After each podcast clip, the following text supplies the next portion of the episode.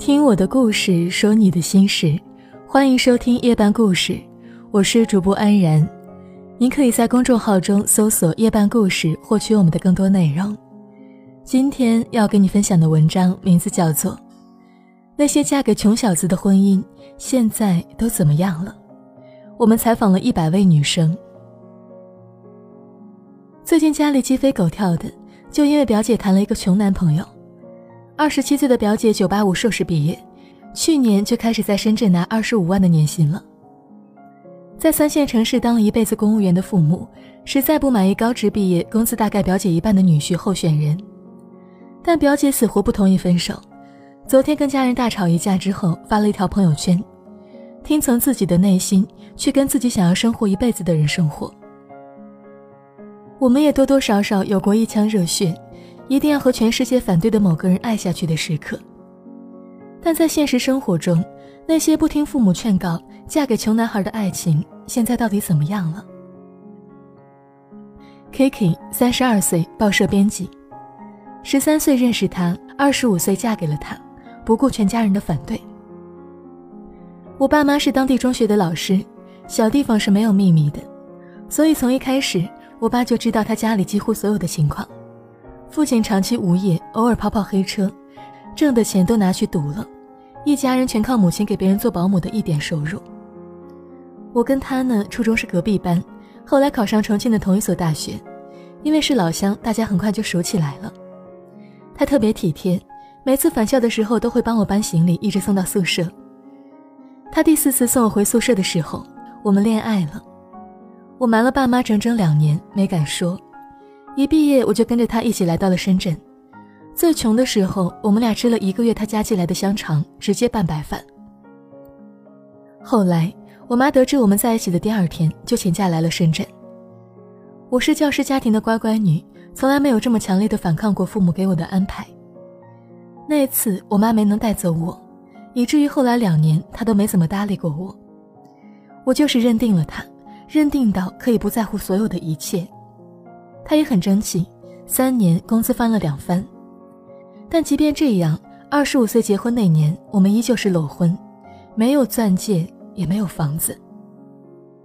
到一四年深圳房价大涨的前夕，我们才勉强凑够了一套小户型的首付。今年是传说中的七年之痒，但再困难的时候，我们也都过来了。养一下，我也丝毫不怕，只要枕边人是他就好了。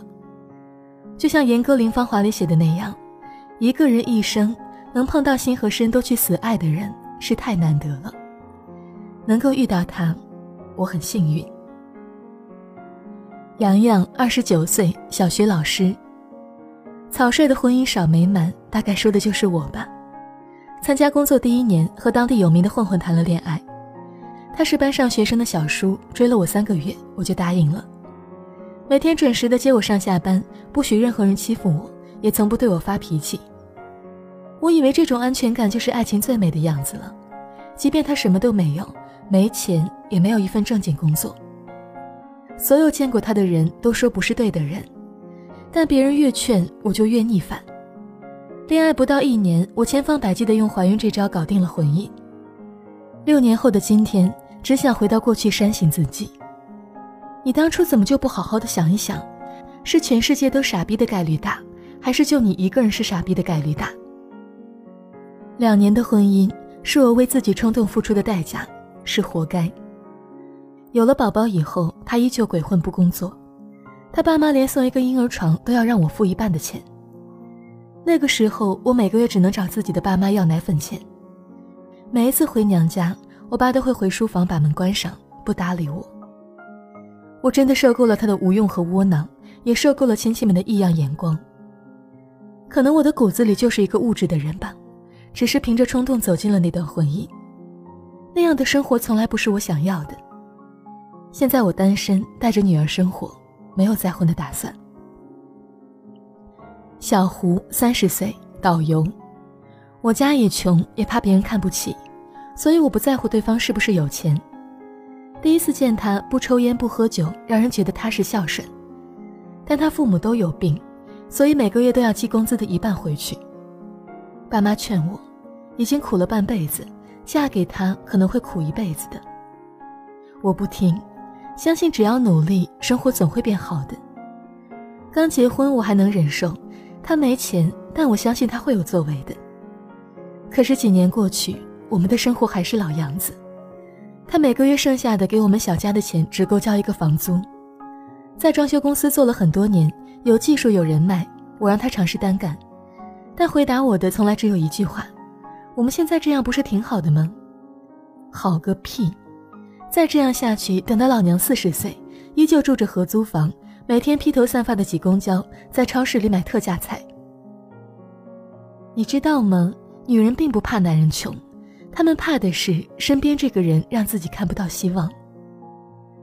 去年我得了躁郁症，我恶心他，也恶心当年的选择。现在和他已经没有任何肢体接触跟情感交流。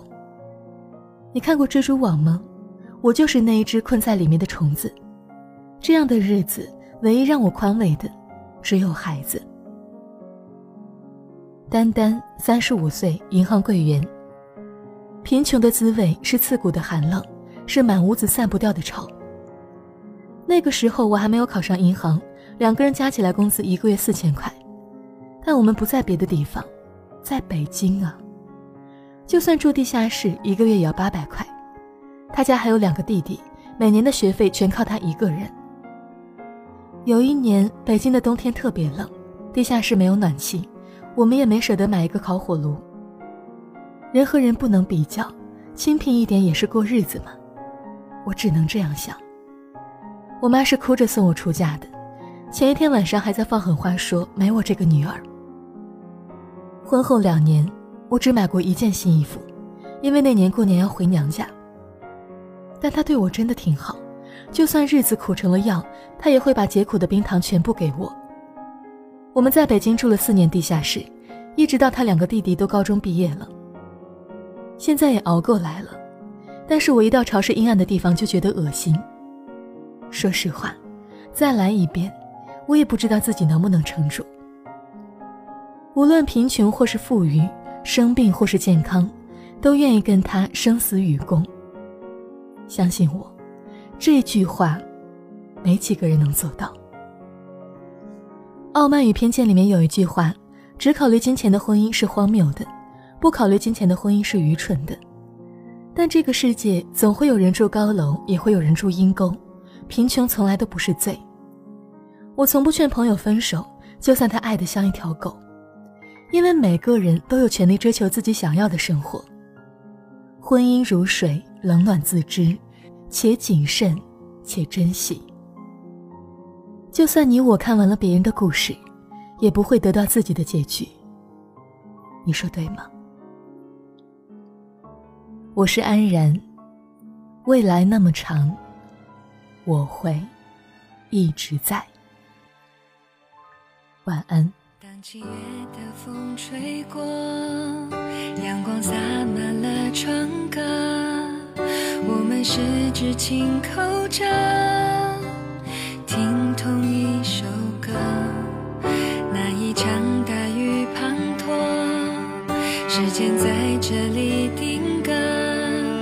十七岁的我，总爱傻笑着抬头看你说，你说美好和那些经过，你说时间抵不过你我。世界是一个圆。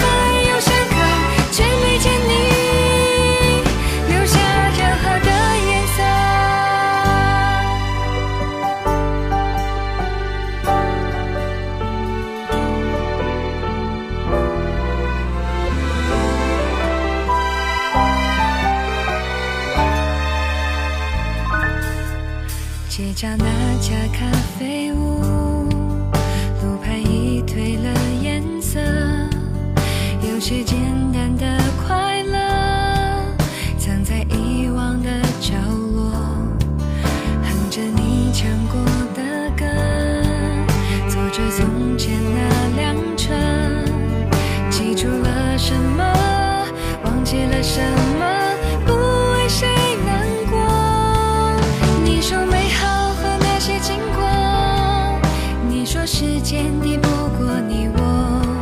世界是一个